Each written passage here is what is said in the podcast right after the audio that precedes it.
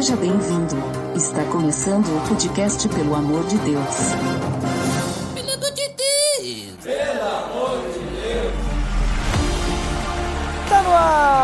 Podcast, pelo amor de Deus, eu sou Ed The Drummer e hoje estou com um convidado que é filho de Deus. Olha só, direto do Resistência Podcast, Daniel Oliveira. Fala galera, é uma grande alegria poder estar mais uma vez aqui participando do PADD. E como o Ed falou, pela graça e pelo mérito de Cristo, eu estou aqui hoje como filho de Deus para poder falar sobre o nosso Pai e da alegria, né, de poder ser um filho do Senhor. E isso tudo nós devemos a Cristo, né? E é o que a gente vai falar hoje aí, Deus nos permitir e nos abençoar nessa gravação. Mas é um prazer estar aqui mais uma vez, participando desse podcast e esperamos no Senhor que seja bênção para a vida dos ouvintes do PADD. Amém! E no episódio de hoje, como nós já falamos, vamos conversar sobre os filhos de Deus. Tá beleza, Edson! Você está escutando o podcast do site pelamordedeus.org.br e vai ao ar sempre nas sextas-feiras, a cada 21 dias. Inscreva-se no nosso feed para não perder nenhum episódio em pelamordedeus.org.br barra feed barra podcast ou pesquise nas plataformas e agregadores de podcast. Curta nossa fanpage em facebook.com barra oficial. Nos siga no Twitter através do arroba underline PADD. E também no Instagram oficial PADD. Ou entre em contato conosco através do e-mail contato arroba pelamordedeus.org.br.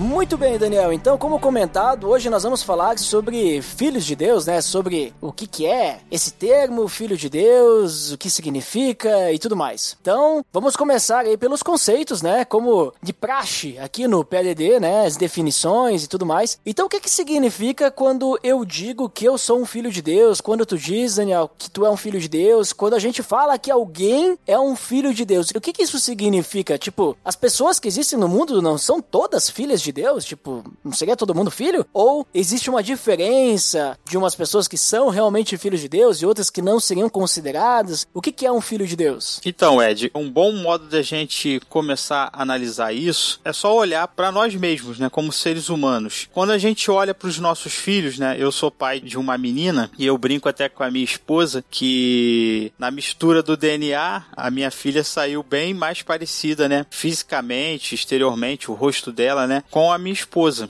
Mas a gente contrato com o dia a dia, o modo que ela fala, o modo que ela se comporta, eu percebo nela características minhas, o jeito de falar, o jeito de brincar, o jeito de pensar, o jeito de interagir. E quando a gente fala sobre filhos, a gente logo pensa nisso, sobre características. O filho é aquele que traz em si as características dos seus pais. Qualquer filho, né, da nossa sociedade é assim. Características biológicas, características de caráter, características de comportamento, são coisas que nós transferimos para os nossos filhos, né, através do modo natural, né? Os nossos filhos nascem parecidos com a gente e também por causa do contato que eles têm com a gente, eles adquirem, né, as nossas características. E também, com o passar do tempo, do relacionamento, eles vão revelando, né, os traços característicos que eles têm, traços de personalidade, como reage a alguma coisa ou a outra. Então, partindo desse conceito, né, de que os filhos carregam em si a característica dos pais, nós temos que pegar esse conceito e transferir para o nosso relacionamento com Deus. Deus, ele não nos gerou como nós geramos os nossos filhos. Nós não temos uma, uma geração natural da parte de Deus. A geração de Deus em relação ao homem é uma geração a partir de um ato criativo, né? Todo mundo conhece ali a narrativa do livro de Gênesis, Aham. onde Deus forma o homem do, do pó da terra, né? E a própria Bíblia, ela vai revelar que Deus, ele é espírito. Deus não tem corpo, né? Mas quando ele formou o homem, né?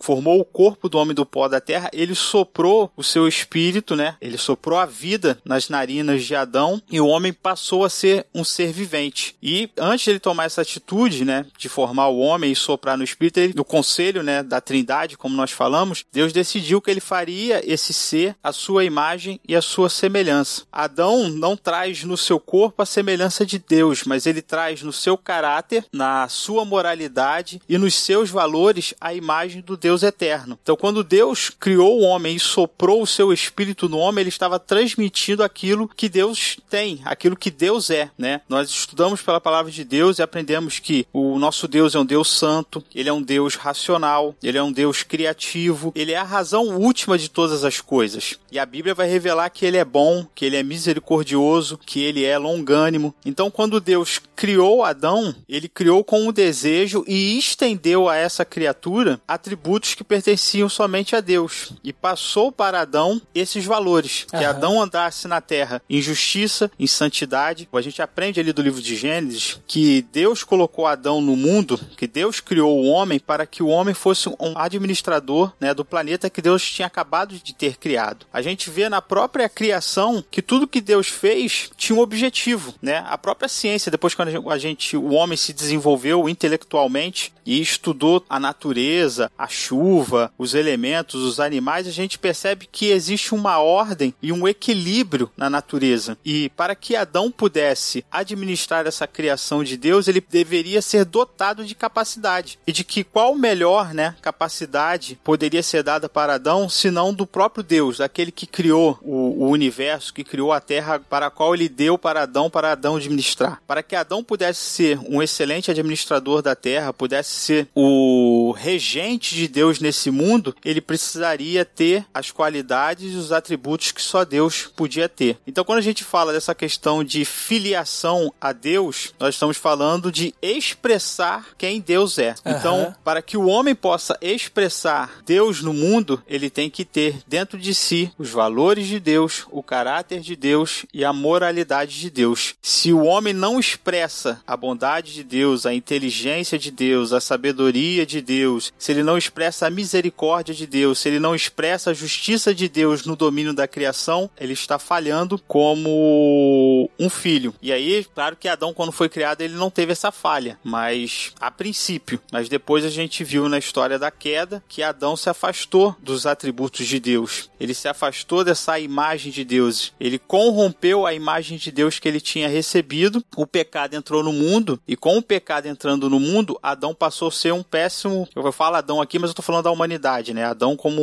humanidade, a gente percebe que desde que o pecado entrou no mundo, que a desordem entrou no mundo, que a maldade entrou no mundo, que a vingança, que a guerra, que a confusão, que a briga, que a contenda, que a morte, que tudo que tem de ruim existe neste mundo a partir do momento que Adão se afastou do propósito da sua criação, que era para ele ser um regente de Deus nesse mundo, administrando e vivendo nesse mundo segundo os planos de Deus, os valores de Deus, os pensamentos de Deus. Uhum. Sim, bem interessante isso que tu trouxe, porque fica muito fácil e muito claro de entender, né? O que que é, o que que é realmente, o que, o que que significa, digamos assim, de uma forma visual até, eu diria, né?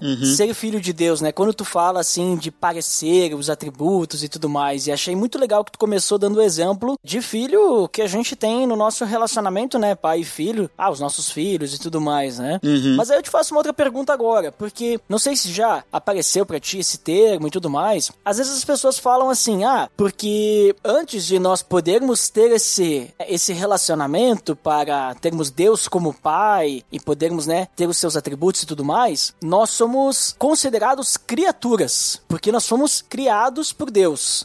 E somos criados por Deus, não somos seus filhos. E aí nós nos tornamos filhos de Deus mediante algo que acontece, né, depois, mas nós nascemos como criaturas. Tu já ouviu esse, esse, termo, essa forma? Tu concorda com isso? É assim mesmo? E se for por esse caminho, o que que nos torna filhos de Deus? Como que nós podemos nos considerar filhos de Deus aí? Então, Ed, o Evangelho de Lucas, no capítulo 3, ele tem a genealogia, a partir do verso 23 ao verso 38, ele tem a genealogia de Jesus Cristo, né? E Lucas aqui, ele pega a genealogia de Jesus e ele faz ela de modo regressivo, né? Aham. Ele começa em Jesus, depois segue por José, até chegar ali nos patriarcas e até chegar lá no começo de tudo. E eu acho muito interessante o verso 38 que ele fala assim, ó, Cainã, o finalzinho da genealogia, Cainã era filho de Enos, Enos era filho de Sete e este filho de Adão, filho de Deus. Então, o Lucas ele faz essa genealogia e liga a pessoa de Adão a Deus, né? O filho direto de Deus. Como eu falei aqui, e como o Lucas deixa bem claro, Adão foi criado para exemplificar, né, para ser um,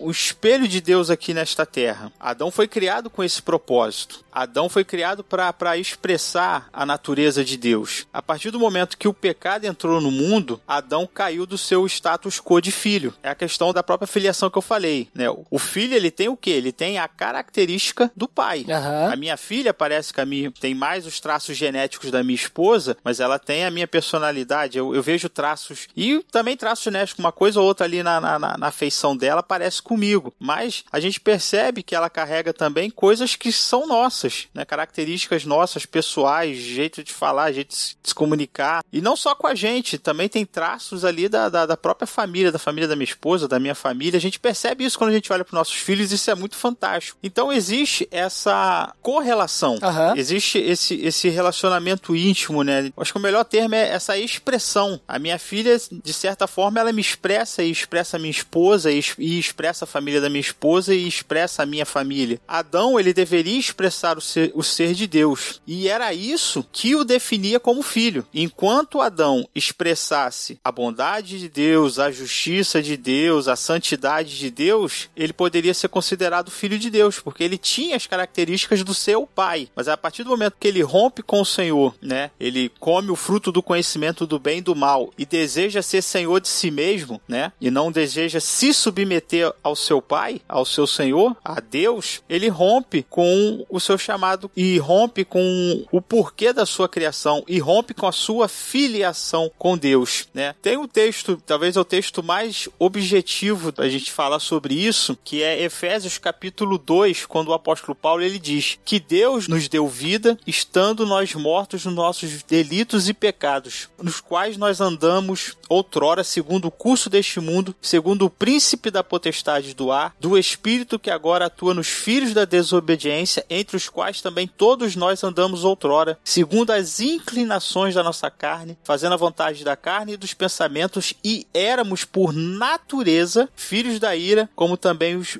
os demais. Então, Paulo aqui em Efésios, ele está descrevendo como nós caímos na nossa natureza. Se antes Adão era a expressão da glória de Deus, a expressão da santidade, uma expressão da sabedoria, uma expressão do certo, Adão agora é o contrário disso. Se antes ele era o filho que expressava o pai, agora ele é a criatura que expressa uma corrupção, uma Sim. imagem distorcida do que o pai não é. Sim, até te complementando, né, pegando o exemplo, né, que traz assim para nós, né, nossos filhos, pais e filhos, relacionamento, talvez eh, o nosso ouvinte já deve ter ouvido alguém falar essa expressão, né? Tipo, tu pega um filho que é muito rebelde, desobediente a seus pais, ele tem uma personalidade muito diferente da dos pais, uhum. ele, sei lá, foge, alguma coisa assim, e a pessoa vê essa essa disparidade, às vezes a pessoa, né, esboça um comentário, né? Bah, nem parece que é filho do fulano, fulano né? Isso. Né? Nem parece que é filho, porque que tem essa ideia que tu tá trazendo de que o filho, normalmente, ele vai estar tá próximo devido à educação, devido à forma como é criado e tudo mais, e é o que tu tá trazendo ali de Adão, né? Uhum. Adão, por sua rebeldia, sua desobediência, ele cortou esse laço, né, que o fazia parecido com Deus, né? Porque agora ele estava com o pecado, né? Então, é um, um exemplo, né, que queria adicionar aí ao teu comentário. Uhum. E também, é, desse exemplo que você deu, é, tem outro exemplo que diz respeito a filhos, é quando os pais ficam sabendo que o filho fez um negócio no colégio e eles não acreditam. O quê? O meu filho fez isso? Porque, tipo assim, é aquela parada, eu ensinei isso, eu mostrei para ele como é que ele pode ter feito isso, é ruim, né? E até duvida, né? Às vezes vem uma reclamação da diretora, uma reclamação do professor, eu duvido que o meu filho fez isso, mas não conhece, né?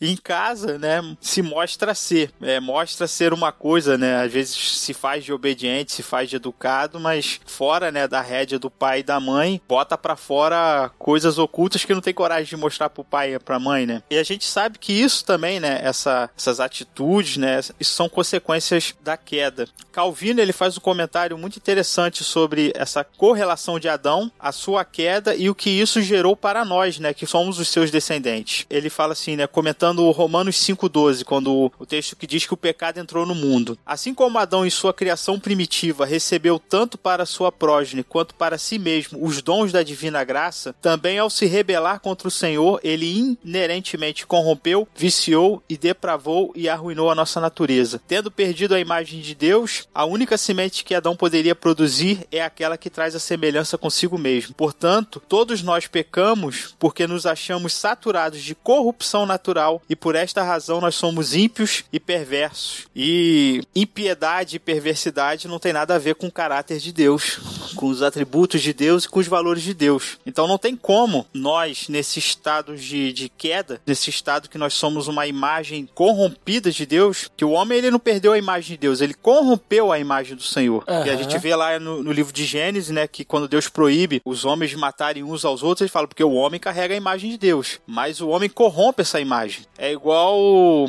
quando a gente compra, né, eu tenho aqui um celular, tô aqui olhando para ele. Quando a gente compra na loja, ele tá novinho, tá perfeito, é intacto, não tem nem, nem, nenhuma falha, funciona tudo perfeito os programas, mas com o tempo o celular cai, machuca, a gente fica meio entristecido, porque o que a gente olha hoje não é aquela imagem de quando a gente comprou na loja, quando era uhum. tudo perfeito, quando a tela não tinha nenhum arranhão, né? Graças a Deus inventaram a tal da película de vidro que ameniza, mas a gente vê como é que a película sofre. Então, o homem é isso. Ele era, foi criado para ser perfeito, mas hoje ele é uma, ele é uma, uma, uma imagem de Deus destruída, quebrada, corrompida, é, é mastigada, amassada. É, ela não, não tem mais aquela pureza original, não tem mais aquela funcionalidade original que o homem deveria ter. E por isso que nós não temos como dizer que somos filhos de Deus, porque Deus é perfeito. Deus é perfeito em toda a sua natureza, perfeito em tudo que faz. Ele é santo. Nós somos pecadores. Ele é justo. Nós cometemos várias injustiças. Deus é misericordioso, a gente é maldoso. Deus é benevolente, a gente faz um monte de coisa errada. Então não tem como a gente dizer que nós somos filhos de Deus, porque nós não carregamos mais e não mostramos através das nossas atitudes, dos nossos pensamentos, os valores, os atributos de Deus em nós. É, mas naquele texto até que tu trouxe de Efésios 2, uhum. aquele texto não para por ali, né? Não. Ele dá uma continuidade depois, né? Sim, sim, graças a Deus por isso.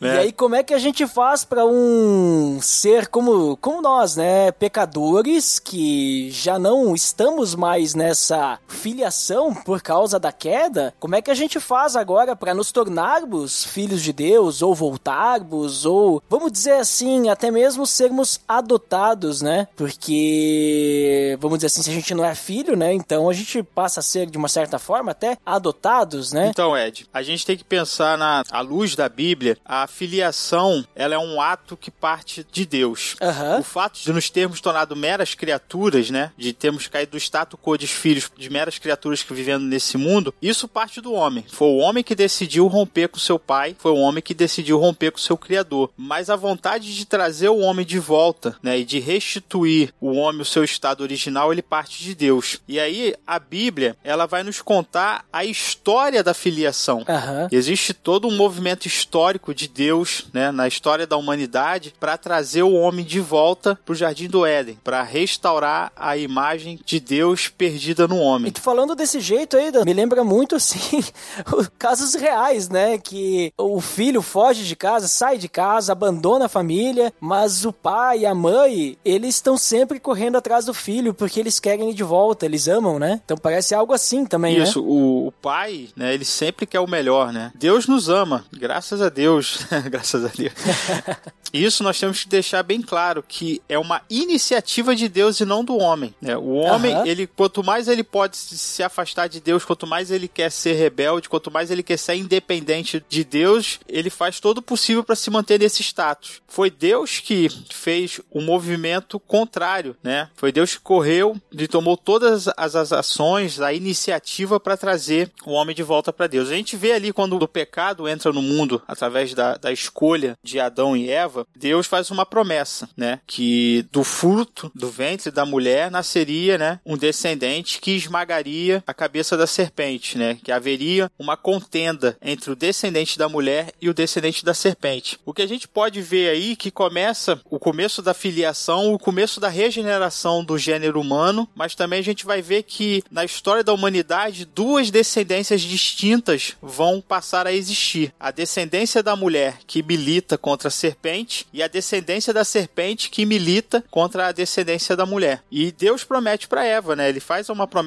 ali de que todo o estrago que Adão e Eva tinham feito, né, de todo o mal que eles trouxeram para a humanidade, seria desfeito por um descendente. Tanto que a gente vê quando Eva, ela tem Caim, ela agradece a Deus porque teve um varão com a ajuda do Senhor. A gente vê que de Eva já, já existia uma expectativa que talvez Caim fosse esse filho, que fosse aquele que esmagaria a cabeça da serpente, mas a história bíblica vai provar o contrário, que Caim não queria nada com Deus, muito pelo contrário, ele estava muito mais favorável à rebeldia, né, a andar fora dos caminhos do Senhor, e o seu irmão que veio depois começa ali uma demonstração da aproximação de Deus, porque Abel sabia tudo que tinha acontecido, ele sabia da história que aconteceu com seus pais e ele também era consciente do seu próprio pecado. Ele também era consciente da sua própria situação diante de Deus. Como a gente leu no texto de Efésios, todo mundo é pecador, todo mundo nasceu já com inclinações contrárias a Deus. Mas o livro de Hebreus ali na parte dos heróis da fé, ele vai dizer que Abel chegou a Deus com fé porque cria que Deus seria misericordioso em aceitá-lo. Então, Abel foi aceito porque ele sabia da perspectiva de Deus e, e sabia da própria história dos pais que já existia da parte de Deus um sentimento benevolente e misericordioso em relação ao homem, que Deus, por sua misericórdia, traria o homem de volta para si. E aí a gente vê ali o começo de duas descendências distintas: a descendência da fé, que não olha para si e não busca em si mesmo algum motivo de ser aceito por Deus, mas olha para Deus com fé na perspectiva de que Deus vai aceitá-los, de que Deus vai cumprir a sua promessa em restituir o homem o seu status de filho. Por isso que a fé é tão importante, porque o homem, ele não, se a gente olhar para nós mesmos, se olhar para mim, para as minhas atitudes, para os meus pecados, para os meus defeitos, eu nunca vou, vou dizer que eu vou ser aceito por Deus. Que a palavra de Deus mostra que todas essas atitudes que eu cometo, que eu faço, pensamentos que passam na minha mente, desagradam a Deus. Como é que eu posso ter alguma esperança em mim mesmo? O próprio Deus vai se colocar no nosso lugar para alcançar e para nos salvar dos estados de queda que nós caímos. Então a gente já começa ali, né, a questão da fé. Só uhum. falando ali de Caim e Abel. Mas a história da Bíblia ela segue. Deus chama um homem chamado Abraão, né? E Abraão, ele é encontrado em idolatria. O pai de Abraão era um idólatra, adorava os deuses. E Deus chama justamente um homem que nasceu numa casa de idolatria e o chama para viver num caminho de fé. E ele diz para Abraão: Eu vou te dar um descendente. Para um homem que não tinha filhos, um homem já idoso, a sua esposa tinha dificuldade de, de engravidar. E Deus chama esse Abraão e, e lhe promete um descendente. E promete que esse descendente não abençoaria só Abraão. Não seria somente uma bênção para Abraão, mas seria uma bênção para toda a humanidade. A gente vê aqui mais uma vez Deus agindo na história, né? E depois a gente sabe que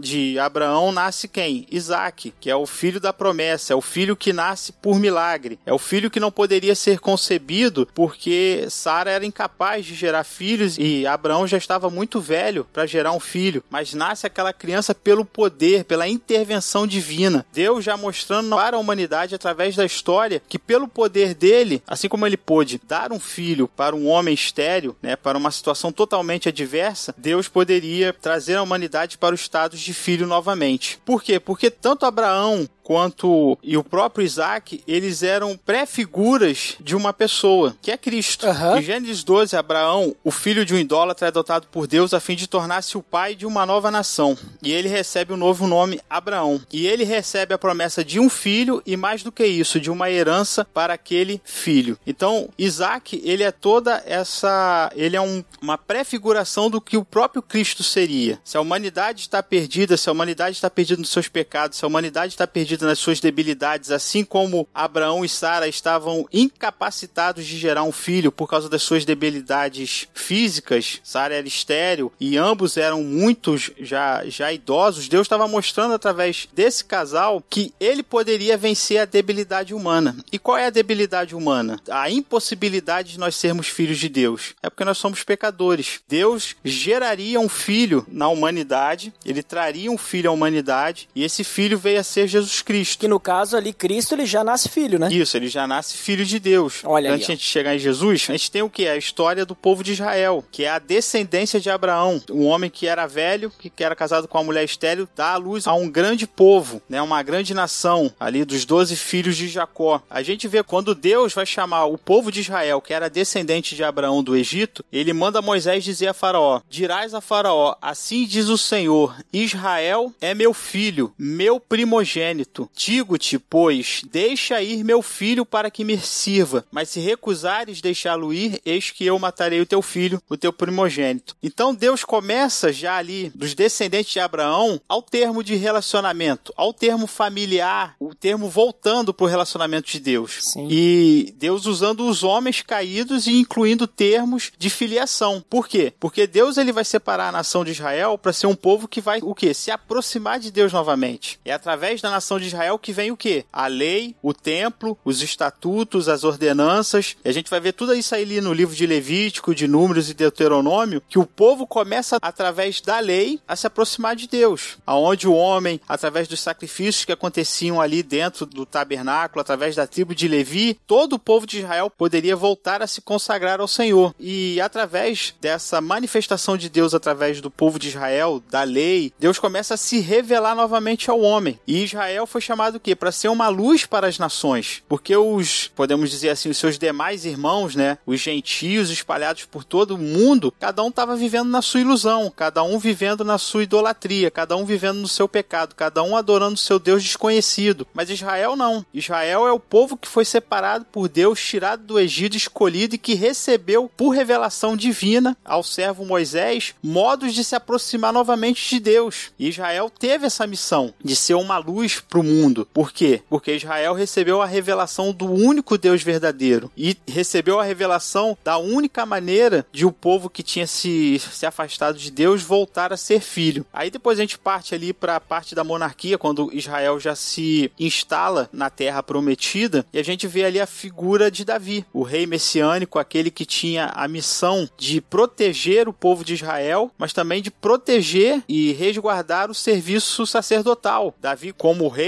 protetor, ele tinha a missão não só de proteger o povo, mas também de instigar o povo a ser fiel à lei, a ser fiel a Deus. E o próprio Davi tinha, você vai ver todos os salmos de Davi, como ele fala da lei, como ele fala da sabedoria de Deus, como ele diz que ele ama os caminhos de Deus, como ele amava o átrio, né, o tabernáculo, tudo aquilo que era exemplo, né, e que era a princípio o primeiro modo dos homens se aproximarem de Deus. E Davi tinha toda essa afeição, tinha todo esse amor, tinha todo esse carinho, porque ele sabia que isso vinha da parte de Deus, que Deus estava providenciando os modos pelo qual o homem poderia se aproximar de Deus novamente. Aham. E aí Davi ele faz o que? Ele no seu coração ele tem o desejo de construir um templo, mas aí ele é impedido por Deus, mas Deus promete que um descendente dele construiria um templo. Davi a princípio pensou que essa profecia de Deus se cumpriria plenamente, né, no, no seu filho Salomão, que Deus prometeu que um descendente de Davi sentaria no trono de Israel e governaria as nações. De certa forma, a princípio isso se, se concretiza em Salomão, mas Salomão também é outro que é só uma prévia do verdadeiro Messias, do verdadeiro rei de Israel. E aí a gente finalmente chega em Cristo. Sei que ficou um pouco longo a gente dar esse parecer, mas é importante a gente sempre falar e mostrar na Bíblia que partiu de Deus e não partiu do homem. Sim. Foi Deus que foi atrás do homem, foi Deus que foi tirar o homem do engano do pecado, foi Deus que revelou a sua lei para que o homem se reconhecesse como pecador e pudesse entender a santidade de Deus e pudesse compreender a necessidade de estar se purificando dos seus pecados para que possa ter um relacionamento santo com Deus. E ele foi construindo todo esse Todo plano esse da caminho. salvação, né? Não foi algo, digamos assim, de uma hora pra ah, simplesmente vou mandar Jesus aí e pronto, deu. Não, não, não, peraí. Tem que fazer sentido, tem que ficar claro e é necessário muito chão aqui pela frente até chegar o momento certo. Uhum. E o interessante dessa história, da história história da filiação é que se dependesse dos homens, não ia dar certo. Porque o povo de Israel não foi perfeito, eles falharam na sua missão de, de serem uma luz para as nações. Os reis de Judá, né, descendentes do rei Davi, todos eles se afastaram da lei, né?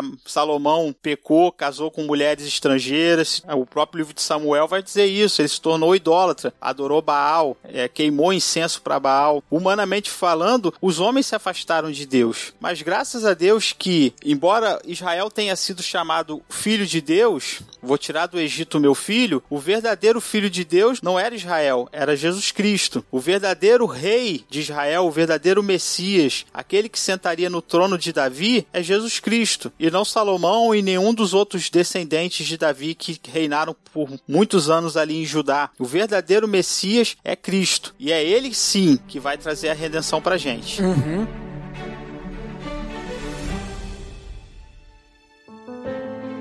E aí quando a gente olha para Jesus, então, que ele é o verdadeiro filho, né? O... Ele, vamos dizer assim, é o primogênito real, né? Sim. É o primogênito primeiro de muitos, né? Mas a gente percebe, assim, que nem eu até comentei antes, que tu citou Efésios 2, que logo em seguida, Paulo vai dizer, né, que, beleza, nós estávamos, né, naquela situação, nós éramos merecedores da ira de Deus, Uhum. pelo fato de nós estarmos separados por causa do pecado e tudo mais, mas Deus, ele é rico em misericórdia, ele nos ama muito, que nem tu falou até agora. Deus, ele começou já, no momento que Adão caiu, ele já começou todo o plano da salvação, porque ele perdeu um filho, mas ele queria aquele filho de volta, né? Uhum. É, filho simbolicamente, porque estamos falando agora de, de toda a humanidade, né? Sim. Não era só Adão, né? Que ele queria de volta.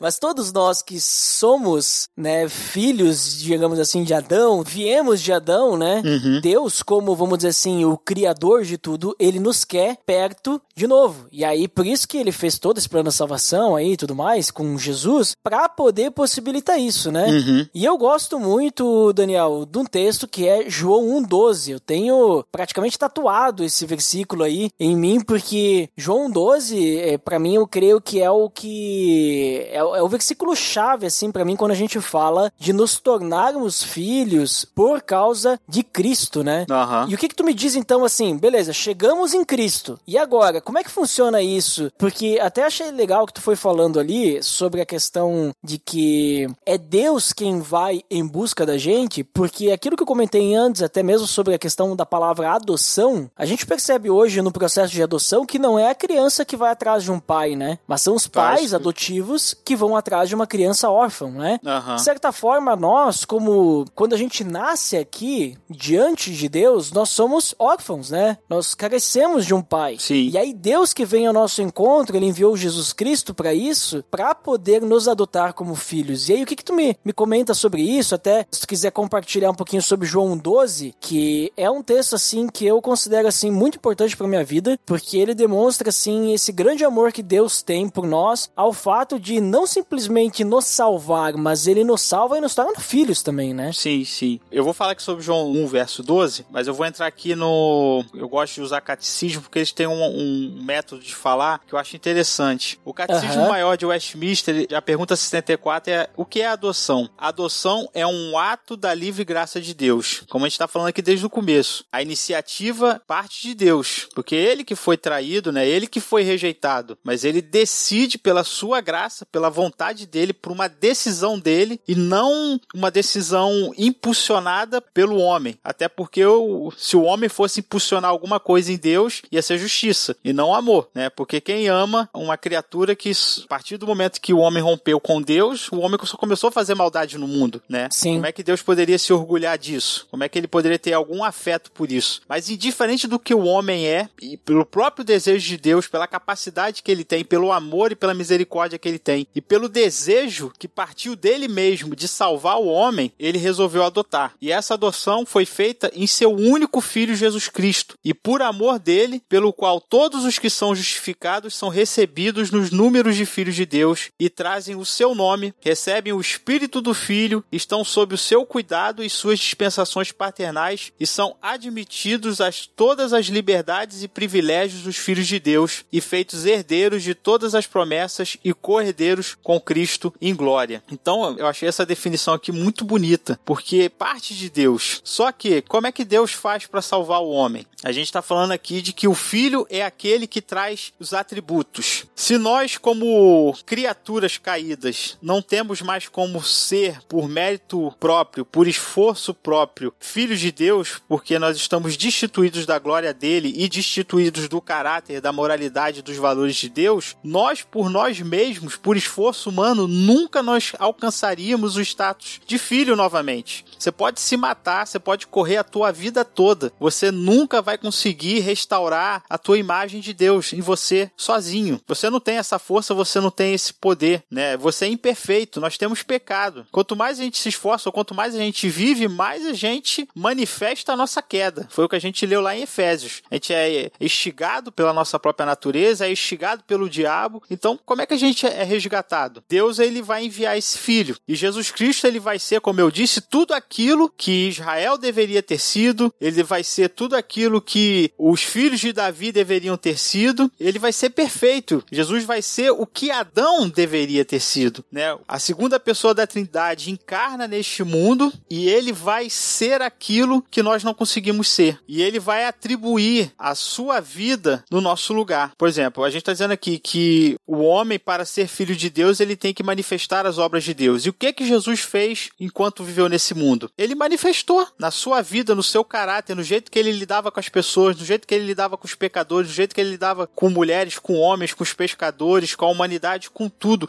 Em tudo ele manifestou a sabedoria de Deus, o conhecimento de Deus, a graça de Deus, né? Ele foi perfeito em tudo, tanto que ele diz: "Quem, quem de vocês que me convence de pecado?" Ele desafiou os fariseus: uhum. "Pega aí a lei de vocês, pega lá a lei de Moisés, mostra para mim onde é que eu quebrei qualquer fragmento dela, qualquer pedacinho da lei". E aí ele está provando que ele era realmente apto e capaz para dar a Deus aquilo que Deus merecia: a honra, a glória, a virtude. E ele, como homem andando neste mundo, foi o que Adão deveria ter sido. Deus queria olhar para Adão e dizer: lá, lá vai o meu filho, lá vai esta criatura que eu criei, que é meu filho, ele manifesta o meu caráter. Olha só como é que ele age, olha como é que ele fala, olha como é que ele, ele interage com o mundo. Ele é perfeito, ele é uma expressão do meu ser. Mas nós não somos isso, mas Cristo foi. Então, é desse modo que Cristo nos justifica. Né? Nos 33 anos que Cristo viveu nesse mundo, ele viveu uma vida de perfeita obediência a Deus e de perfeita harmonia com Deus. Não tem nada que Cristo não tenha feito feito que não tenha manifestado honra, glória a Deus. A gente vê lá que quando Jesus abria sua boca e ensinava as multidões, as multidões ficavam de boca aberta. E o pessoal falava: Que sabedoria é essa? Mas ele é o filho do carpinteiro, como é que ele pode falar desse jeito? Quem ensinou ele? Mas era a sabedoria de Deus dentro dele. Ele veio para ser a manifestação na terra de Deus. E Adão falhou nisso. E todos os homens da Bíblia nunca chegaram perto da perfeição de Cristo. Então, essa é a primeira forma que Cristo nos justifica, porque ele vem ao mundo e faz o que todos nós deveríamos fazer. Então, Cristo, ele vai ser uma expressão exata de Deus no mundo. E aí, como é que Cristo nos justifica? Eu não sou perfeito. O Ed The Drummer não é perfeito. A gente não pode chegar para Deus, a gente não pode fazer igual Cristo fez. Quem é que nos acusa de pecado?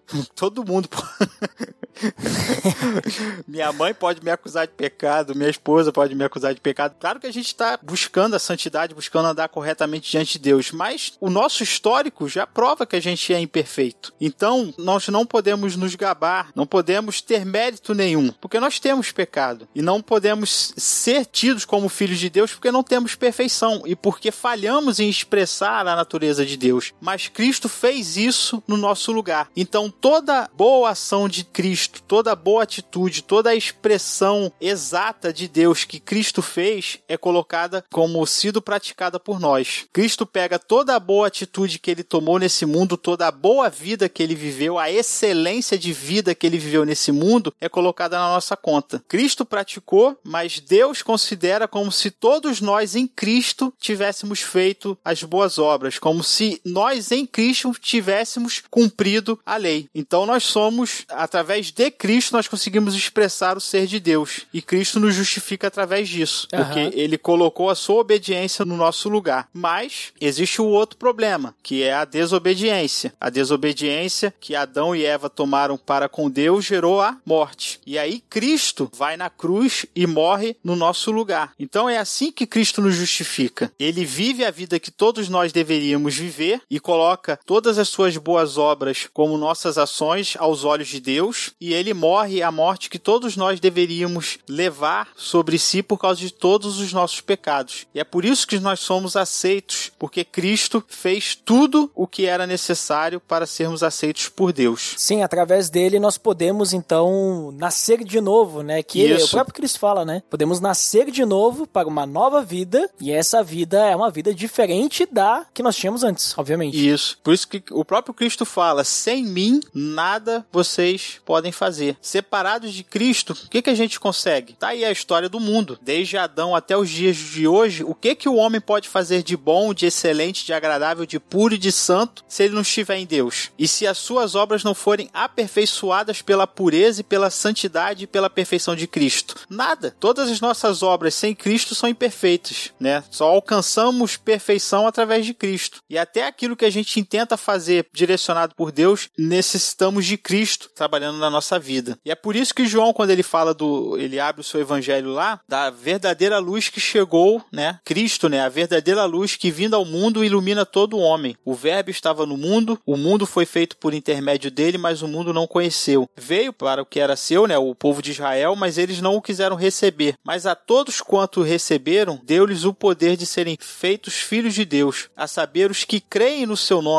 os quais não nasceram do sangue, nem da vontade da carne, nem da vontade do homem, mas de Deus. E o Verbo se fez carne e habitou entre nós, cheio de graça e de verdade, e vimos a sua glória, glória como a, do unigênito do Pai. João ele já deixa aqui bem claro que sem Cristo, né, se nós fôssemos depender da carne, nós já somos geneticamente descendentes de um pecador. Se a gente fosse depender da vontade da carne, a nossa vontade já é corrompida, ela já é inclinada para o mal. Se a gente fosse depender da do homem, o homem é oposto a Deus. Então, qual a nossa vantagem? Mas, como João deixa bem claro aqui, nós nascemos pelo poder de Deus e não da vontade da carne, nem do sangue e nem da do homem, mas de Deus, em Cristo Jesus. Nascemos de novo. Nós nascemos de novo. Exatamente. E esse esse versículo aí, que tu leu mais que o 12, né? Tu Aham. começou lendo antes, até pra aquela velha história, né? Vamos ler um pouquinho antes, porque depois, né? Mas esse 12 aí eu gosto muito porque percebe assim que Deus ele vem ao nosso encontro Uhum. e o fato de nós crermos, né, na salvação de Jesus Cristo, naquilo que ele fez na cruz, como tu bem explicou antes, Jesus se entregou na cruz, ele fez todo o processo, ele mesmo foi santo, ele cumpriu a lei, ele não se, não se achava erro nenhum em Cristo e ele foi entregue na cruz para poder nos salvar. E o fato de nós crermos nisso, nós recebermos, vamos dizer assim, Jesus no nosso coração, né? Uhum. Deus nos dá o direito de nos tornarmos filhos dele, né? Mas como tu comentou antes, é sempre bom lembrar que isso começou por Deus, essa obra toda é de Deus, não é por mérito nosso, até porque antes a gente citou Efésios 2, é, tu leu o início e depois eu comentei o 4 em seguida, mas lá a gente tem que nós somos salvos pela graça, né? Sim. Até ali João vai comentar que, vamos dizer assim, é graça sobre graça que a gente tem ali, né? Porque a gente recebe de Deus, né? Sim. A gente não paga por isso, a gente não conquista isso. Não é porque nós fomos muito bons, então Deus viu, ah, esse aí, esse aí é um cara que eu quero adotar como filho, hein? Eu quero ter ele como filho, porque esse cara vai dar do bom, né? Hum. Não, a gente não merece, na verdade é o contrário, a gente é uma incomodação pra Deus se tu fosse analisar, né? Sim. Porque a gente é pecador e ele teve que dar o filho dele para nos salvar. Ele tem que efetuar o processo de santificação na nossa vida. O Espírito Santo, ele vai nos aconselhar, vai ter que nos direcionar, vai estar junto de cada um de nós, nos dando a direção correta para vivermos, vamos dizer assim, como reais filhos de Deus, né? Uhum. E não como alguém que vai olhar pra nós. Peraí, mas tu é filho de Deus? Né? Não parece,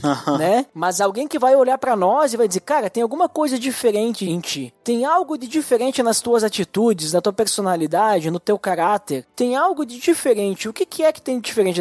Não, é que eu sou filho de Deus. Ah, então é por isso. Porque tu está sendo moldado para ser semelhante a Cristo. Por isso que tu é diferente, né? Então esse que é o testemunho que a gente deveria dar, né? A gente nasceu de novo, mas a gente não nasceu, que nem tu falou ali, da carne, mas a gente nasceu de Deus, né? Aham. Então, eu acho sensacional isso quando a gente pega todo, até todo esse contexto que tu trouxe, né? O quanto que, o quão foi difícil também para chegar nesse versículo 12 de João, né? Sim. O quão foi complicado para Deus, né? O quão foi complexo porque nós somos tão, tão pecadores, né? Nós somos tão imerecedores que Deus teve que efetuar todo esse plano, né? Um plano, parece aqueles planos do, do Cebolinha, assim, né? O plano infalível. Mas para Deus realmente é infalível, porque o Cebolinha sempre falha, né?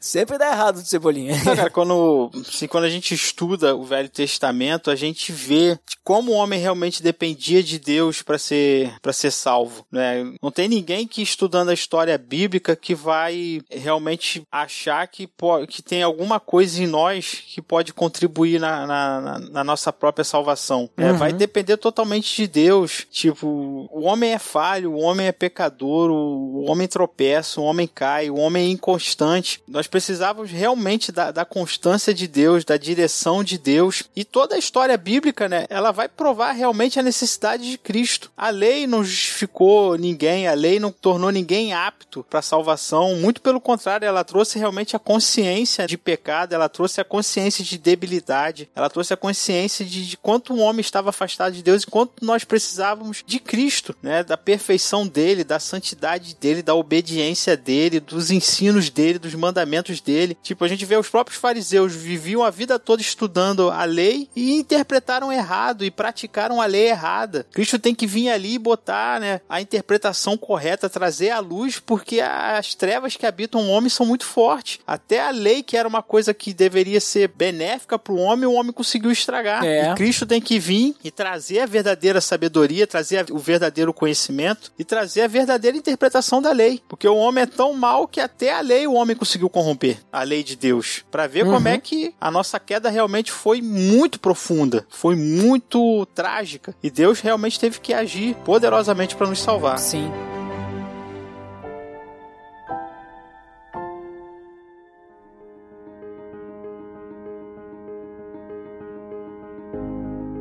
Mas e agora, Daniel? A gente entende como que a gente se torna filho de Deus, o que, que a gente era antes, mas como filhos de Deus, a gente tem algum tipo de responsabilidade? A gente tem algum privilégio por sermos filhos de Deus? Como é que fica essa, essa relação que nós temos com Deus agora? Bom, obviamente, agora nós temos um relacionamento com Deus, porque antes a gente nem tinha isso, né?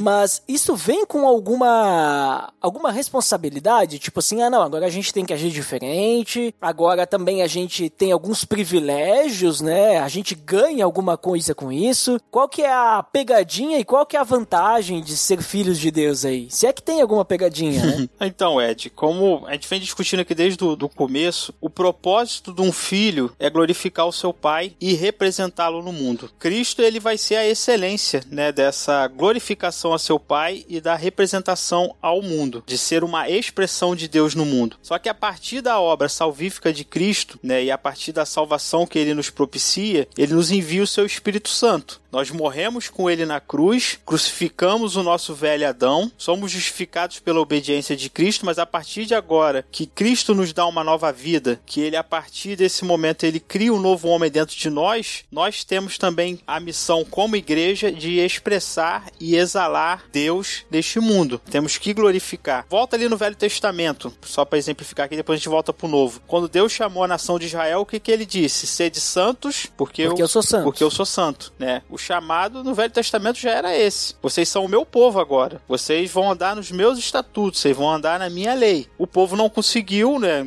Não alcançou a perfeição, porque só Cristo conseguiria alcançar essa perfeição. Mas muitos ali no próprio Velho Testamento se renderam a Deus e viveram uma vida de fidelidade a Deus, ainda que não tenham alcançado a perfeição que só Cristo alcançou. Mas nós, como igreja, dotados do Espírito Santo, somos chamados a andar nas mesmas obras de Deus e também andar na santidade, porque o nosso Pai é santo, nós temos que ser santos. Se o nosso Pai é separado, se o nosso Pai tem um pensamento divergente do, do Espírito que domina o mundo, nós temos que andar conforme a mente de Deus, os pensamentos de Deus. E a igreja é chamada da mesma forma. Assim como Cristo não se conformava com o século, como diz o apóstolo Paulo lá em Romanos 12, né? Nós temos que renovar a nossa mente e não nos conformar ao século, mas nos transformar pela renovação do Espírito Santo. Cristo, ele nunca se conformou com a sociedade, ele nunca se conformou com o modus operandi dos fariseus e dos saduceus, ele se conformava em fazer a vontade do Pai. E a igreja é chamada para essa mesma missão. Nós, cientes de onde nós estávamos, cientes de como nós vivíamos e cientes das inclinações da nossa carne e ciente da ação do diabo que nos quer instigar a viver no pecado, nós temos que ter uma postura totalmente contrária. Claro, só conseguimos ter uma postura correta diante de Deus pelo próprio poder do Espírito Santo e não pela nossa própria força.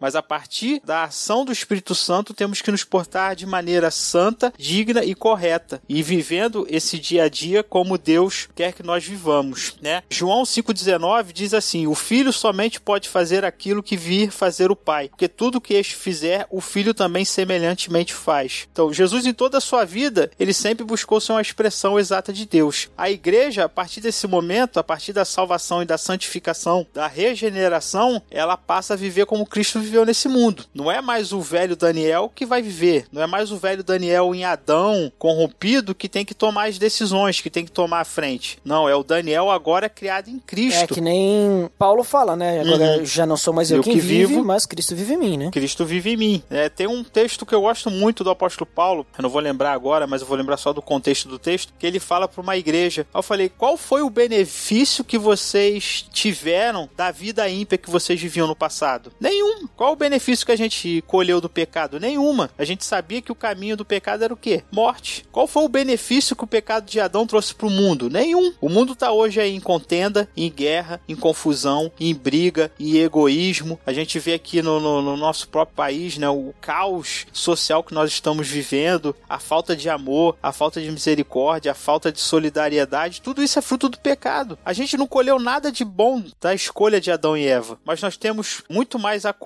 se nós escolhermos frutificar em Cristo. Cristo abençoava todo mundo, aonde ele estava, ele era uma benção, aonde Cristo sentava, com as pessoas que ele conversava, ele trazia edificação, ele trazia luz, ele trazia graça, ele trazia prazer, ele trazia vida. E nós também temos que viver assim. Nós temos que estar diante de Deus trazendo esse prazer no dia a dia. Jesus vai dizer o que para os seus discípulos? Vocês agora são o que? A luz do mundo. E vocês são o sal. Vocês são o sabor do mundo, porque o mundo é amargo, porque o mundo é insípido, o mundo é sem graça, porque o mundo está caído de Adão. Mas a partir do momento que vocês vivem em mim, a vida ganha sabor, a vida ganha alegria, a vida ganha perspectiva, a vida ganha objetivo. Fora de Deus, nada disso existe. Então, esse primeiro chamado nosso é esse, de continuar caminhando no mesmo caminho de propósito e de excelência de vida que Cristo viveu em todos os relacionamentos que fazem parte da nossa vida. Uhum. Não, e percebe assim que tu citou até mesmo que o Espírito Santo está conosco, então assim, a gente não pode dar desculpa, é porque é impossível. Não, Jesus mesmo fala, né? Pro homem as coisas podem até ser impossíveis, mas para Deus nada é impossível. Então quando a gente tem o Espírito Santo conosco e Deus mesmo que vai fazendo esse processo de transformação no nosso coração, uhum. né? Tu falou ali da justificação, tu falou da regeneração, tu falou da santificação. Então tudo isso é Deus que vai efetuando em nosso coração. Se a gente não é transformado, né? Se a gente vive sempre na mesma,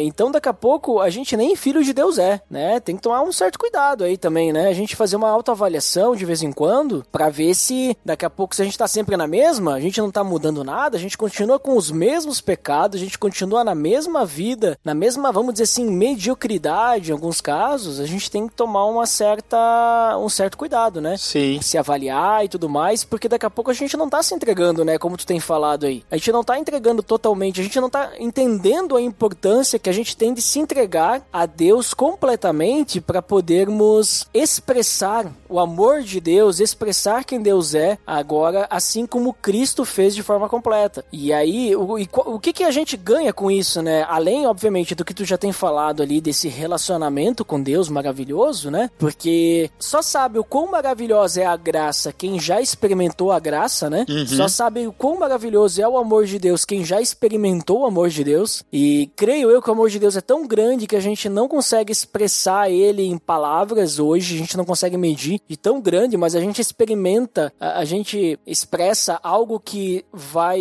no limite da nossa capacidade de entendimento só, né? Mas o amor de Deus deve ser muito maior. Mas além de tudo isso, além de experimentar essa graça, esse amor, a misericórdia, tudo que Deus tem para nos oferecer, a gente ainda vai herdar a vida eterna, né? Sim. A gente vai herdar uma vida eterna com o Pai. Pensa tu passar a eternidade no relacionamento com Deus, com um corpo vivificado, né? Um novo corpo, um novo lugar, estarmos de forma semelhante a Cristo, aí sim, totalmente transformados. Pensa só nisso passar a eternidade num relacionamento com o Pai, ao lado de Cristo, de uma forma totalmente nova, que tu consegue compreender todo esse amor, compreender toda essa graça, ao invés de nós estarmos a eternidade separados de Deus, né? Porque esse é o destino daqueles que não são filhos de Deus. Apenas os filhos de Deus estarão com Ele, né? Porque no momento que nós nos tornamos filhos de Deus, nós somos co-herdeiros com Cristo, né? Nós somos, vamos dizer assim, irmãos de Cristo. Uhum. Então, olha esse privilégio que nós temos, né? É um privilégio imenso. Nós, primeiro, podermos ser fi- filhos de Deus. Segundo, termos a mesma herança que Jesus Cristo tem. E a vida eterna, né? Também, né? Então, Cara, pra mim, assim, quando eu penso naquilo que a gente recebe, até eu brinquei, né, antes, quando te fiz a pergunta, ah, tem alguma pegadinha, né? Na verdade, só tem surpresa, né? Surpresa positiva, né? A Sim. gente nem sabe, a gente nem consegue imaginar o que que a gente tá, no que que a gente tá entrando, né? Sim, a gente nem sabe o que, o que, que a gente vai receber depois, né? O que nos espera. É, É. a gente tem uma perspectiva, mas a gente não consegue alcançar a plenitude do, do que será o novo céu e a nova terra. Porque a gente vê fragmentos em nós da graça, né, da restauração e da regeneração de Deus. A gente vê boas atitudes que nós temos, a gente sabe que isso é tudo fruto do Espírito Santo. Mas a gente não sabe o que é ser perfeito. É. A gente não sabe o que que é andar sem o velho homem perturbar. A gente não sabe o que é andar sem conviver com a tentação, porque a nossa realidade é essa. Embora nos conformemos à imagem de Cristo, embora o Espírito Santo nos santifique, o velho homem continua dentro de nós, militando. A carne continua militando contra o Espírito. Mas a promessa de Deus, a herança que nós temos em Cristo, é o fim dessa luta. É a vitória plena, é a redenção plena do Espírito. É um Espírito Santo, puro, perfeito. É realmente a gente estar diante de Deus como Cristo foi. Santo, sem mácula, sem, sem nenhuma presença do mal e sem nenhuma influência negativa. Tanto interior quanto exterior. Então nós temos muita dificuldade de. de, de... Não é dificuldade, é, nós somos incapazes de conseguir pensar no, no que vai ser É, mensurar. de mensurar como será isso. Mas essa é a nossa esperança e essa é a promessa. E nós temos o Espírito Santo como penhor dessa certeza dessa herança. Se eu olho para mim hoje e vejo que eu tenho valores, que eu tenho pensamentos, que eu tenho atitudes e, e que essas atitudes vêm de Deus, eu tenho certeza que Deus vai completar a obra. Essa é a esperança do crente, que haverá redenção plena. E Cristo, quando ele veio, ele veio justamente para alcançar isso para a igreja, porque Cristo vive plenamente nesse mundo, né? Obedece a Deus, obedece à lei, cumpre todos os rigores, vive nesse mundo em excelência diante de Deus e diante dos homens, ele morre, mas ele ressuscita. Mas ele não ressuscita com o mesmo corpo que ele andou, da mesma forma, ele ressuscita com um corpo especial, né? Que o próprio evangelho dá alguns detalhes ali, né, da, da sua forma, mas não dá todo, não alcança toda a plenitude daquilo que o corpo de Cristo era. E Paulo vai dizer que é esse mesmo corpo futuro que nós vamos receber. É. Um corpo que vai poder manifestar o que a nossa alma é, né? Um corpo regenerado junto com uma alma regenerada para que nós possamos expressar de forma plena a natureza de Deus. Fora o novo céu e a nova terra, né, cara? Que é a nova criação. Tipo, a gente acha Fernão de Noronha maravilhoso, a gente acha outros lugares do mundo, né, espetaculares, o Havaí, né, aquelas montanhas lá na, na, na Europa. Mas a gente, por mais bela que seja a nossa natureza, que seja essa criação, né, e por mais que ela ainda tenha resquícios do seu estado termos de pureza é, natural a princípio na criação, ela está maculada pelo homem. Nós estamos vivendo aí, o pessoal chama do aquecimento global, nós vemos a poluição atmosférica. Hoje aqui no Brasil a gente está vivendo essa crise de energia aí por causa do problema das hidrelétricas, falta de chuva. A gente vê que por lado tem beleza, mas por outro lado a natureza está cheio de, de coisas ruins, terremotos, enchentes, lugares que não chove, lugar que tem seca, lugares que viraram um deserto que as pessoas não conseguem viver mais lá. Então, tipo assim, o próprio mundo, por mais que ele ainda mantenha beleza aqui e ali, ele está maculado pelo pecado. Só que Deus também nos promete um novo mundo que não vai estar tá mais maculado pelo pecado do homem, uhum. que não vai uhum. estar mais ferido, machucado e que não vai ser também um ambiente hostil, né? Como o livro de Gênesis ele deixa bem retratado, né, que da terra nasceriam, né, espinhos, abrolhos e que tudo dificultaria o homem de viver. E claro que o homem dominou, sujeitou a terra, mas o mundo não é as, as mil maravilhas. E Deus nos garante um novo céu e a nova terra para que nós possamos ter pleno gozo na presença de Deus, plena alegria, plena satisfação, pleno prazer e a obra de Deus vai ser perfeita. Aquilo que Deus escreveu ali no livro de Gênesis vai se tornar uma realidade. Ele vai realmente criar um paraíso e o homem vai estar diante dele sendo aquele regente real que nós deveríamos ter sido, que Adão deveria ter sido, mas não foi. Mas no novo céu e na nova terra isso vai acontecer. Seremos perfeitos de corpo e de alma e a terra será perfeita e nós habitaremos no paraíso com Deus. E isso é maravilhoso. É, inclusive, se o pessoal quiser saber mais sobre esse novo céu e nova terra, tem um Resistência, né? Um, um episódio do Resistência que a gente gravou lá sobre céu e inferno. inferno. Link no post aí. pra conferir lá. Falamos bastante sobre. Falamos, a, a, gente falou mais do céu que do inferno, isso que importa. Graças a Deus. Ainda bem, ainda bem. O céu é melhor, o céu é melhor. Mas olha só, Daniel, a gente conversou bastante aí sobre Deus, né? O processo que Deus fez para poder nos salvar, para poder nos adotar, para poder chegar até nós, para nos tornarmos filhos. Comentamos, inclusive, também o, o que, que muda quando nos tornamos filhos de Deus, né? E passamos a ter esse relacionamento de pai e filho com Deus. Uhum. Mas, e quando nós somos filhos de Deus, que tipo de pai Deus é, né? Porque às vezes a gente pensa assim, não, porque Deus me ama, porque Deus é misericordioso e tudo mais, então Deus deve ser aquele pai que tudo que eu quiser, ele vai me dar, né? Teologia da Xuxa, né? tudo que eu quiser, o cara lá de cima vai me dar, né?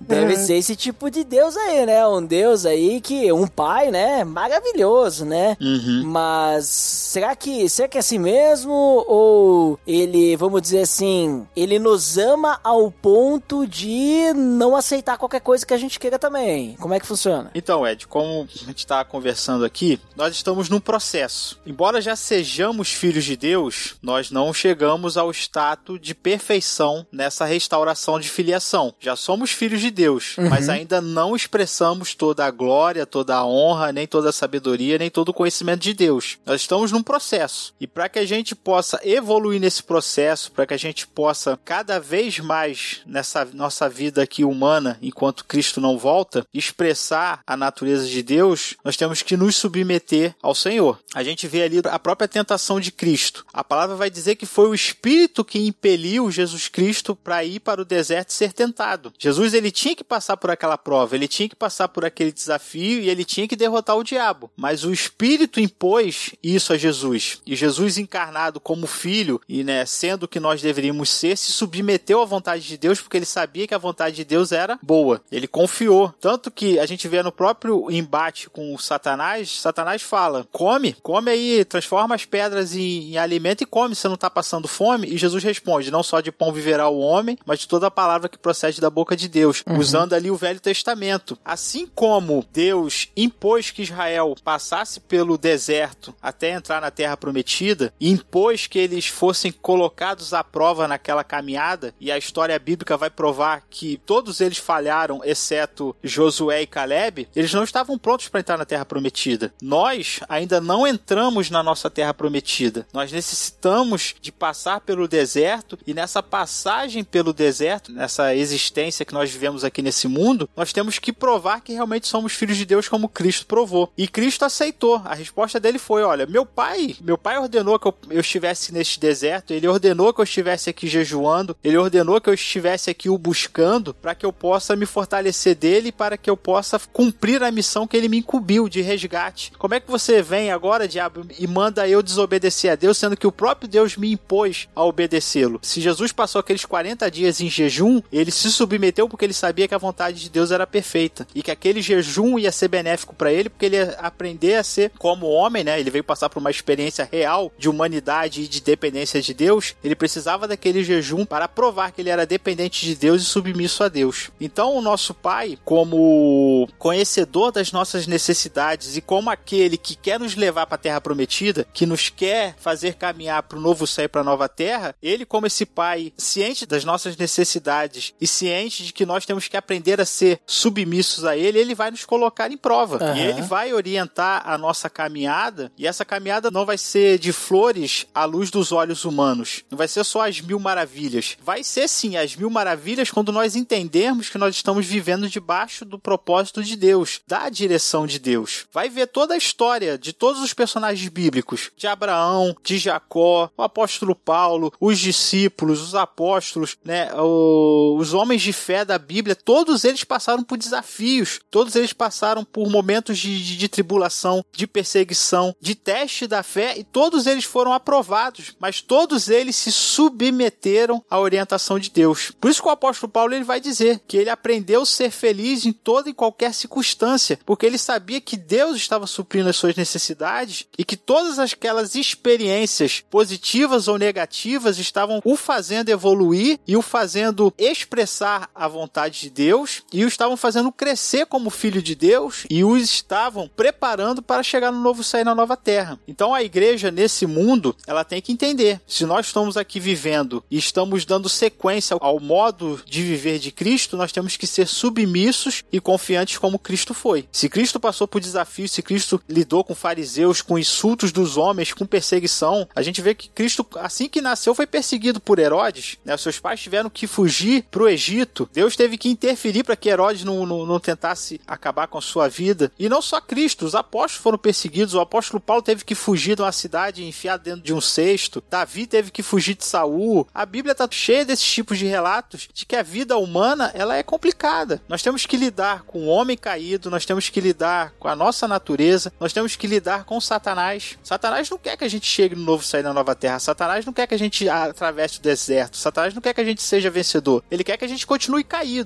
Ele quer que a gente continue sendo a imagem de Deus corrompida. Ele não quer que a gente dê vazão ao Espírito de Cristo e sejamos excelentes, bondosos, misericordiosos, compassivos, submissos a Deus. Então nós vamos lidar por todos esses percalços. Mas Deus, que é o nosso Pai, Deus que foi o Pai de Cristo, que orientou Cristo, está conosco. E Ele quer nos fazer frutificar. E todo o caminho que Deus nos colocar, toda a prova, desafio, teste, é para o nosso benefício, é para o nosso crescimento espiritual. Foi para a vida dos apóstolos, foi para Cristo, foi para os homens do Velho Testamento. Todos eles passaram por provas, mas todos eles estavam andando conforme Deus propôs. Uhum. Não, é muito interessante, assim, como que Deus, ele tá sempre, vamos dizer assim, eu não vou falar, usar a palavra preocupado, não queria usar essa palavra, mas de certa forma ela expressa melhor o que eu quero dizer, eu né? acho que pode ser, pode ser zeloso. É, e zeloso, boa. Então, Deus, ele é zeloso com, conosco ao ponto de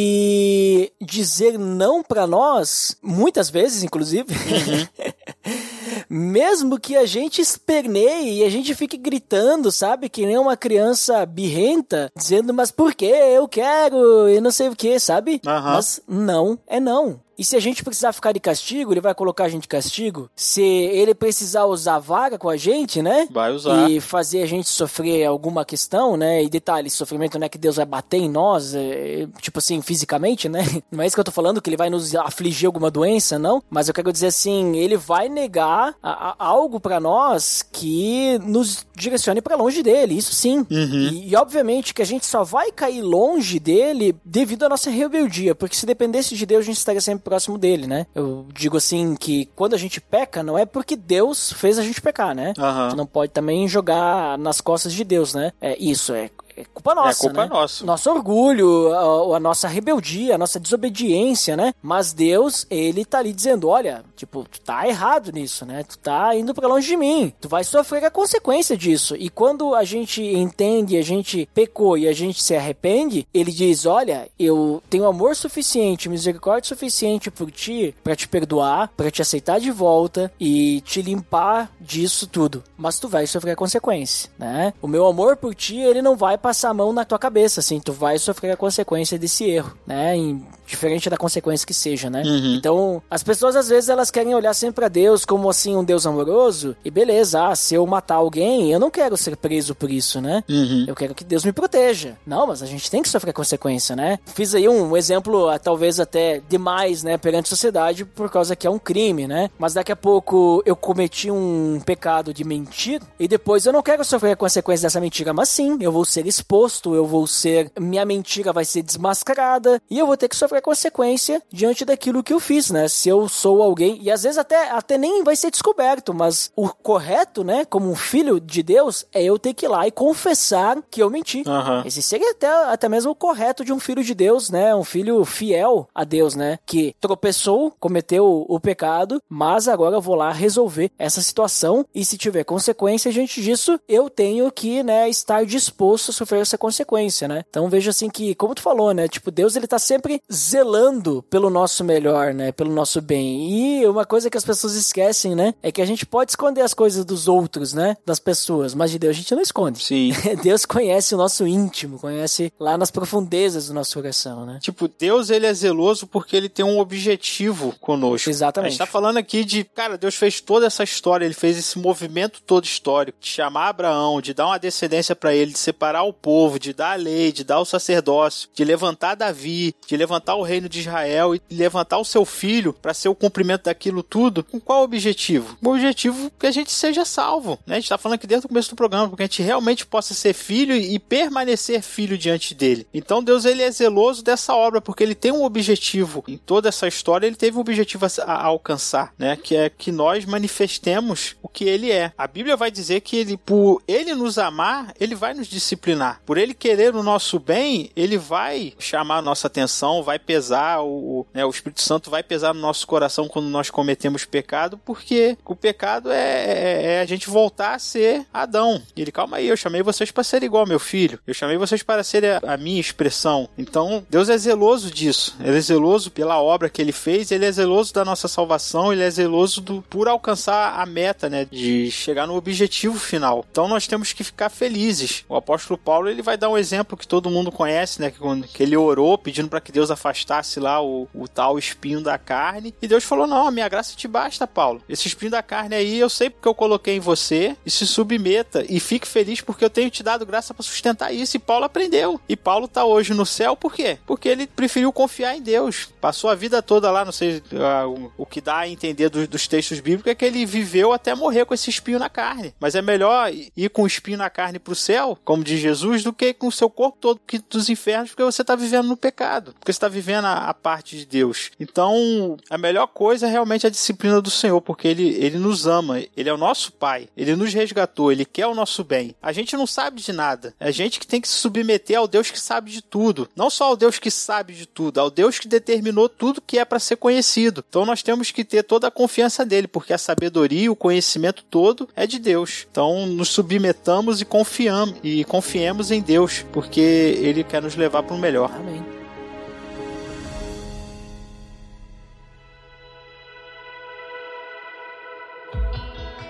Então, Daniel, chegamos aí ao fim de mais um episódio, momento das considerações finais. Então, depois desse papo muito edificante, nos comente aí o que você finalmente considera e depois também compartilha com o pessoal onde é que eles podem te encontrar. Então, a gente está falando aqui desde o início sobre restauração da imagem de Deus. O objetivo, cara, eu acho que a gente pode chegar aqui é a obediência. Né? O que Deus deseja do homem é um ser que ele seja submisso, que ele seja obediente. A obediência obediência é o segredo da vida, né? É o status quo da nossa existência. A gente só veio à existência para cumprir a vontade de Deus. Nós só estamos nesse mundo e só continuaremos no mundo do porvir para continuar obedecendo a Ele, para prestar honra a Deus, glorificá-lo e honrá-lo. Então é isso que o cristão ele tem que ter isso como objetivo, como meta. A minha existência é para a honra e glória de Deus. O que eu faço, o que eu penso, tudo que diz respeito a mim, diz respeito a Ele.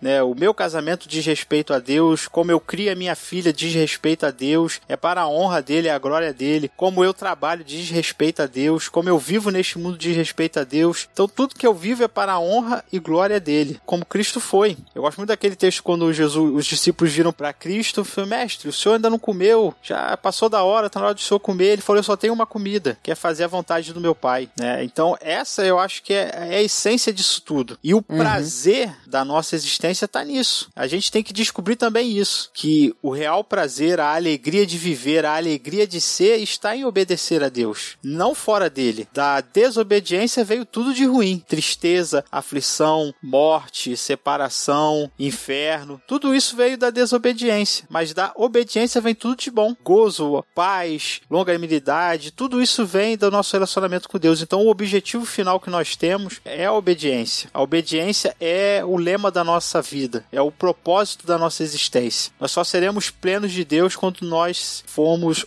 plenamente obedientes a Ele. E aí seremos plenamente felizes. Amém. Ed, posso fazer uma, uma indicação aqui? Claro, pode sim. Então, eu falei muito aqui sobre o plano, né? O plano redentivo de Deus na história, ali falando sobre a, a nação de Israel. Eu quero recomendar para os ouvintes do PADD uma série de sermões do reverendo Augusto Nicodemos, né, no próprio site dele ali no YouTube, no canal dele no YouTube, uma série de sermões dele sobre o livro de Gênesis. Ele já acho que já são 44 sermões que ele está fazendo, é o total agora de sermões que tem sobre o livro de Gênesis. E cara, eu recomendo demais, porque o Nicodemos ele faz toda essa análise ali do livro de Gênesis, todos esses apontamentos de como cada detalhe, como cada genealogia, como cada escolha que Deus tomou em relação a Abraão, aos filhos de Jacó, né, o próprio relacionamento de Deus com Adão e Eva, com Abel, tipo, é uma série de sermões muito enriquecedora, porque às vezes a gente passa pelo livro de Gênesis e só fica naquilo. Adão e Eva pecou, Abraão, o homem da fé, Jacó gerou um monte de filhos e José no Egito. E a gente passa muito friamente por esse livro e não consegue enxergar essa ação de Deus, né, ali no livro de Gênesis, que é, um, é muito bom porque tem todo esse componente histórico. Tipo assim, eu me deleito ouvindo o, os sermões do Nicodemos e como ele toca nesses pontos e como isso nos faz ser gratos. E também isso nos ensina o poder, né, a sabedoria de Deus, né, e a soberania de Deus na história do homem. Por mais que o homem seja caído, rebelde, Deus foi lá e conseguiu fazer tudo do jeito que ele queria. E eu sou grato a Deus porque hoje nós somos fruto dessa sabedoria e dessa ação de Deus. Então eu recomendo aos ouvintes do, do PADD que ouçam esses sermões e vejam como é que realmente Deus agiu na história, porque às vezes tem essa percepção muito objetiva, né? E a gente não se prende aos detalhes e o Nicodemos ele consegue realmente fazer a gente enxergar muito mais daquele livro e extrair muito mais de informação e extrair muito mais da ação de Deus através desses sermões. Então essa é a minha recomendação. Série de sermões no livro de Gênesis do reverendo Augusto Nicodemos. Eu hoje eu, eu só tenho uma rede social, eu só tenho o Instagram, né? Pode procurar ali o arroba Daniel Oliveira, né? No meu Instagram é mais, eu gosto mais de negócio de desenho, mas a galera pode me achar ali, trocar uma conversa. E o pessoal me acha no, no Resistência Podcast e na confraria do Resistência Podcast. Tá toda a galera que grava o programa lá, o Ed também, que faz parte lá da confraria do, do Resistência. Se quiser ir lá trocar um papo com a gente, mandar uma mensagem no, no, no privado ou mandar uma mensagem lá na, na, própria confraria, a gente vai ter um prazer de estar de tá falando com vocês, respondendo vocês e compartilhando a multiforme graça de Deus. Então é isso, esses são os locais que vocês me acham. Olha ali então, link no post do Resistência, do Instagram e da confraria lá, o pessoal também poder participar, né? Daqui a pouco vai aparecer um monte de gente lá, não sei, né? eu, eu, acho que eu não vou botar o link da confraria no direto, sabe, do, do PDD, porque daqui a pouco vai começar a entrar um monte de bot lá.